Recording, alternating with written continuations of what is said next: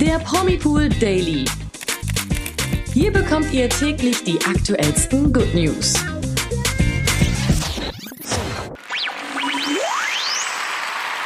Hallo zum Promipool Daily. Heute wieder mit mir, Toni. Und mit mir, Nathalie. Am Samstag war die spektakuläre Premiere der Passionsspiele in Oberammergau. Dort ließen sich haufenweise Promis blicken und wir haben am roten Teppich mit Uschi Glas, Frank Plasberg und Colin Ulmen Fernandes gesprochen. Ja, außerdem hört ihr das Wichtigste vom ESC am Wochenende, wo sich die Queen so richtig happy zeigte, wie Hochzeit auf den ersten Blick Ralf nun endgültig mit seiner Ehe abschließt und mehr. Bleibt also dran. Ja, die Passionsspiele in der bayerischen Gemeinde Oberammergau wurden am Samstag eröffnet. Das Schauspiel findet ja nur alle zehn Jahre statt und eigentlich wäre es 2020 soweit gewesen, aber Corona-bedingt ist das dann ausgefallen und jetzt, zwei Jahre später, konnten die Passionsspiele endlich wieder zelebriert werden und es gab einen riesen Starauflauf bei der Premiere. Ja, und am roten Teppich haben wir dann, wie schon gesagt, mit Uschi Glas, hart aber fair Moderator Frank Plasberg und Colleen Ulmen Fernandes gesprochen und sie gefragt, was die Passionsspiele ihnen bedeuten und welche Eindrücke sie von der Aufführung mitgenommen haben, äh, die sich rund um die Kreuzigung von Jesus dreht. Ja, Uschi Glas macht den Anfang und erzählt, warum sie so beeindruckt von den Passionsspielen ist. Ja, erstens mal ist es eine große Tradition und ich freue mich natürlich sehr, dass es jetzt sozusagen zwei Jahre Verspätung sein dürfte und äh, bin sehr beeindruckt. Ich meine, wir kennen alle die Geschichte, wir wissen, wie es geht und trotzdem ist es immer beeindruckend und einfach, ja, sehr viel Spannung und man merkt auch, wie das Publikum mitgeht. Das ist wirklich bewusst ganz, das ist richtig klasse. Für Uschi Glas war es bereits das zweite Mal, dass sie an dem Schauspiel in Oberammergau teilnehmen konnte. Vor vielen Jahren war sie bereits das erste Mal mit dabei. Für Hart aber fair Moderator Frank Plasberg war es zum ersten Mal die Ehre, dort teilnehmen zu dürfen und er war wirklich tief berührt. Naja, einmal im Leben sollte man hier gewesen sein und ich hatte mir schon was vorgestellt. Man kennt die Geschichte man kennt auch Freilichtbühnen, aber äh, so nach zehn Minuten, als die erste Massenszene kam, ich erst Gänsehaut gekriegt und dann kamen mir Tränen. Ich weiß nicht warum, aber ähm, ich bin da ganz beseelt. Auch Colleen Ulmen Fernandes war vor Ort. Sie hat im Vorfeld für ein Projekt bereits die Vorbereitungen auf die Passionsspiele miterlebt und erzählt, warum das Event in Oberammergau so etwas Besonderes ist. Na, ich durfte ja jetzt noch mal ein bisschen tiefer eintauchen, weil ich die äh, Schauspieler und Schauspielerinnen jetzt zwei Wochen begleiten durfte. Und wenn man alle kennt, ist man natürlich noch mal ganz anders aufgeregt. Und, und ich denke so viel nach über das Spiel, über die Geschichte dahinter, über die Menschen hier, über die Botschaften von Jesus. Und das verfolgt mich jetzt seit zwei Wochen in den Träumen.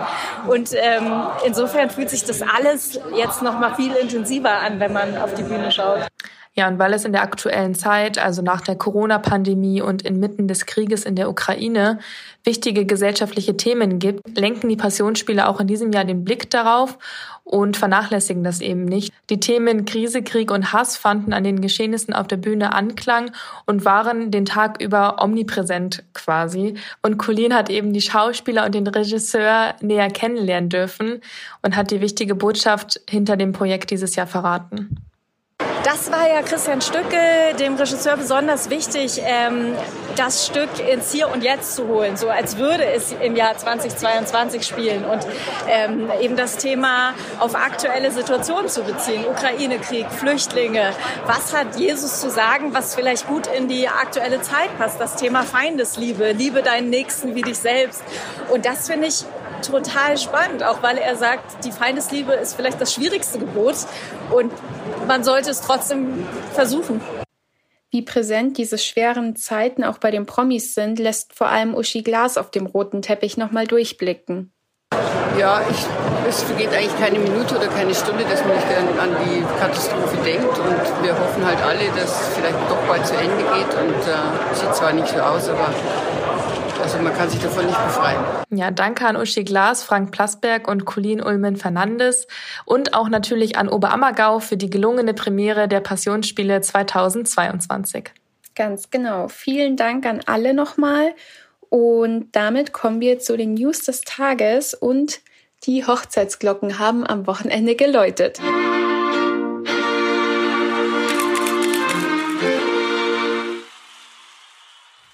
Ja, jetzt haben sie es offiziell gemacht. Nachdem Courtney Kardashian ihren Travis Barker in Las Vegas das Jawort ohne Trauschein gegeben hatte, haben die beiden es nun endlich amtlich gemacht.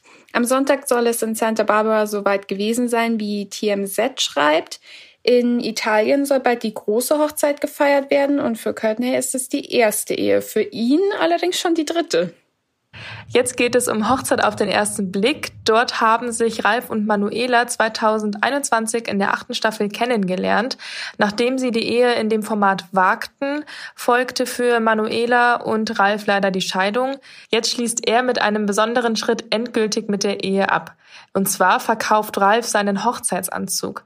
Auf Instagram verrät er, dass er damals 1560 Euro für das Outfit bezahlt habe, aber jetzt soll das Geld anders investiert werden. Denn Ralf möchte eine Organisation, die sich für Bildung und die Förderung von benachteiligten Kindern und Jugendlichen einsetzt, spenden. Ja, damit zieht er übrigens nach, denn seine Ex-Frau hat ihr Hochzeitskleid ebenfalls verkauft, mit einer Wohltat im Sinn. Ja, ebenfalls auf Instagram erzählt sie, dass sie das Kleid an eine Frau geben wollte, die es sich in ihrer aktuellen Situation nicht zum vollen Preis hätte leisten können. Eigentlich ein trauriger Hintergrund, aber eine schöne Wohltat von beiden. Ja, finde ich auch auf jeden Fall. Ich meine, was will man das dann auch im Schrank hängen lassen, wenn man da gar keinen emotionalen ja. Bezug mehr zu hat und dann eben doch noch Profit aus der ganzen Sache zu ziehen, auch nicht eben für sich, sondern für andere, finde ich auch super. Ich auch. Ja, ebenfalls super ähm, finde ich die Bilder der Queen, die jetzt veröffentlicht wurden. Denn aktu auf aktuellen Bildern dürfte das Herz von allen Royal-Fans erwärmt sein, denn Königin Elisabeth II. zeigte sich völlig ausgelassen und mit einem dicken Strahlen im Gesicht bei einem Event im Zuge ihres Platin-Jubiläums. Und zwar war das die Royal Windsor Horse Show. Die gehört zu ihren Lieblingsveranstaltungen und das hat man ihr auch wirklich angesehen. Etliche Aufnahmen zeigen sie lachend oder grinsend und die Bilder könnt ihr natürlich wie immer auf unserer Website promipool.de im Artikel zum Thema ansehen. Ja, jetzt kommen wir zu einem emotionalen Thema, denn Sängerin Lena Meyer-Landrut teilte am Sonntagabend ein Foto auf Instagram von sich ungeschminkt auf dem Sofa liegend mit einer wichtigen Botschaft dahinter. Sie schrieb nämlich, also, ich bin jetzt seit ein paar Tagen krank. Ich dachte, ich poste das mal. Nicht um Mitleid zu bekommen, sondern um zu erinnern, alles ist normal. Ja, neben guten und schlechten Tagen seien auch, Zitat, richtig beschissene Tage ganz normal. Außerdem, lasst euch nicht zu sehr von der Happy Fake Insta-Welt verunsichern. Es ist nicht immer alles, wie es scheint und niemand ist dauerglücklich und zufrieden. Ja, das ist auf jeden Fall eine wichtige Nachricht, die wir heute an dem typischen Montag nur an alle da draußen mhm. schicken können, die vielleicht auch mal wieder wie gerne mal zu Beginn der Woche einen nicht so tollen Tag haben. Ja, und lasst euch nicht unterkriegen, können wir da nur genauso sagen. Das stimmt.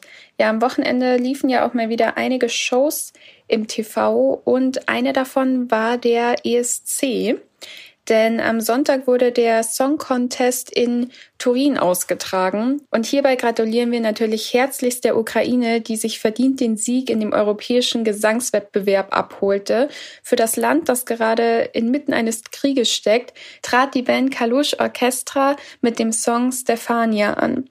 Ihr Musikstil ist eine Mischung aus ukrainischer Volksmusik und Hip-Hop. Ja, was an dieser Stelle natürlich wichtig zu erwähnen ist, da sich die Ukraine inmitten eines schrecklichen Krieges befindet, ist, dass die Gruppenmitglieder der Band eine spezielle Erlaubnis bekommen haben, die Ukraine verlassen zu dürfen. Denn aktuell ist es bei allen männlichen Bürgern eben so, äh, dass sie im Krieg gegen Russland kämpfen müssen und umso stolzer waren die Bandmitglieder dann natürlich auch eben mit dem Sieg ein Zeichen setzen zu können. Und das haben sie auch so offen artikuliert und gesagt, dieser Sieg ist für alle Ukrainer. Ja, ein bewegendes Zeichen auch von Europa an die Ukraine, wie ich finde. Das finde ich auch. Ja, für uns, also für Deutschland, ging der Abend ja eher enttäuschend aus. Mhm, ja. Wir sind auf dem letzten Platz gelandet und können damit eigentlich eine weitere ESC-Flaute verzeichnen. Malik Harris ist ja für uns angetreten und konnte mit seinem Titel Rockstars weder Jury noch das Publikum überzeugen. Und ja, damit landeten wir mit mageren sechs Punkten auf dem letzten Platz. Vor Deutschland, damit deutlichem Abstand Frankreich mit 17 Punkten und Island mit 20 Punkten. Also das ist schon echt, wir haben einfach unter zehn Punkte, das ist schon heftig.